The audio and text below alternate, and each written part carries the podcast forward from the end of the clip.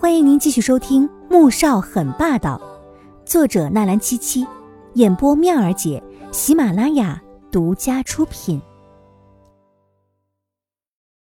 第五百四十六集，黄天雪眨着眼，摇了摇头。总之，听哥哥的话没错，不要跟他交朋友。黄天觉见多了那些别有企图的女人，只是没有想到。一个刚刚踏入初中、才十二三岁的小女孩，竟然会抱有这样的想法。但阿雪单纯，平时也被保护的很好，自然是看不出来对方是什么企图。黄天雪却觉得哥哥总是干涉自己，不管是吃饭、穿衣，还是交朋友，甚至买什么书都要经过他的同意。这几年来，已经积累了许多的怨气，而十二岁的年纪，也正是叛逆的时候。虽然面上点了头，心里却产生一种想法：你不让我和他交朋友，我偏要。到了吃火锅的地方，黄天雪高兴的点了许多平时哥哥不让吃的东西，决定饱餐一顿。黄天觉看着他一副几百年没吃过饭的样子，嘴角微抽，忍不住提醒了一句：“这些东西吃多了对身体不好，你还在发育呢，少吃点。”黄天雪小脸顿时垮下来。我一年半载的也就吃这么一回，你也不让我吃尽兴吗？那语气甭提多可怜了。黄天觉脸色微沉。我这是为了你好。黄天雪顿时吓得不敢再说话了，心中却是愤愤的。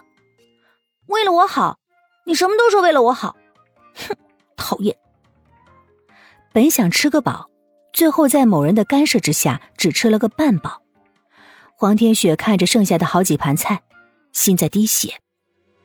吃过饭，黄天觉拿着毛巾递给了黄天雪，又拿起另一块擦着手，缓缓的说：“阿雪，下个月我要到 M 国了。”黄天雪无所谓的哦了一声，反正哥哥经常去国外的，有时候是代表学校参加比赛，有的时候是为了公司的事情。是去留学，要在那边待个四年到六年。黄天觉见他不为所动，又补充了一句：“黄天雪正在吃水果。”听到这句话，他猛地坐直，真的，脸上掩饰不住的开心，甚至是激动。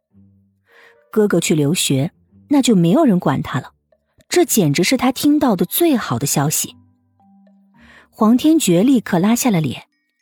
原本他害怕小东西听说自己要去 M 国留学会难过的，所以特意带他来吃顿火锅，让他高兴一下。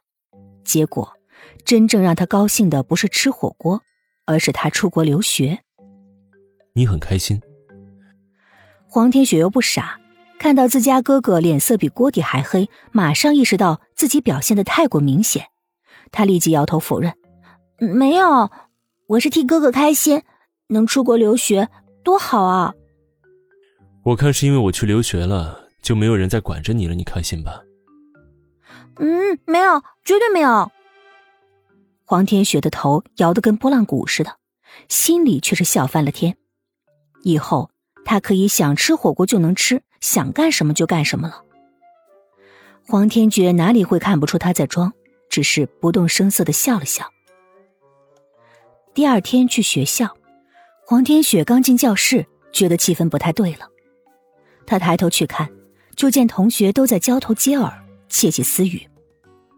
他走到自己位置上坐下，问了一下同桌：“袁朵，他们都在议论什么？”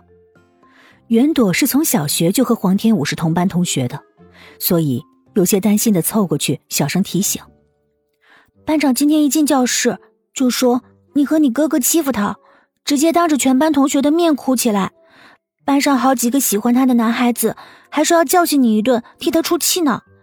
你最近还是小心一些吧。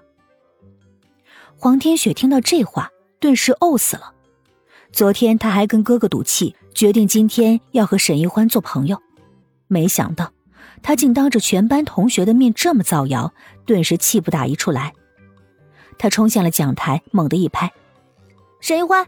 你把话给我说清楚，我和我哥怎么欺负你了？是打你了还是骂你了？脆生生的声音充满了质问的，在教室里猛然响起。沈一欢正和几位同学聊得正起劲儿呢，猛地转头，脸色顿时变得十分难看，趴在桌上开始呜呜大哭起来。黄天雪傻眼了：“喂，你哭什么？”黄天雪，你太过分了，仗着自己是总统的女儿就这么嚣张吗？班上的几位男同学突然站起来，冲着黄天雪吼道：“沈玉欢正在痛哭，可是耳朵却尖得很。”听到这句话，顿时停住了哭声，抬起头，震惊的看着讲台上的黄天雪。你看，你把班长吓得都不敢哭了。男同学看着沈玉欢那可怜又惊慌的模样，还以为沈玉欢是太害怕了，又忍不住出声打抱不平。沈一欢此时后悔的要死，早知道黄天雪是总统的女儿，他昨天怎么也该忍气吞声的。为什么班上没有一个同学告诉他这些呢？黄天雪翻了个白眼：“是我下的吗？明明是你们这群无脑的白痴说的。”本集播讲完毕，感谢您的收听，记得点赞订阅哦。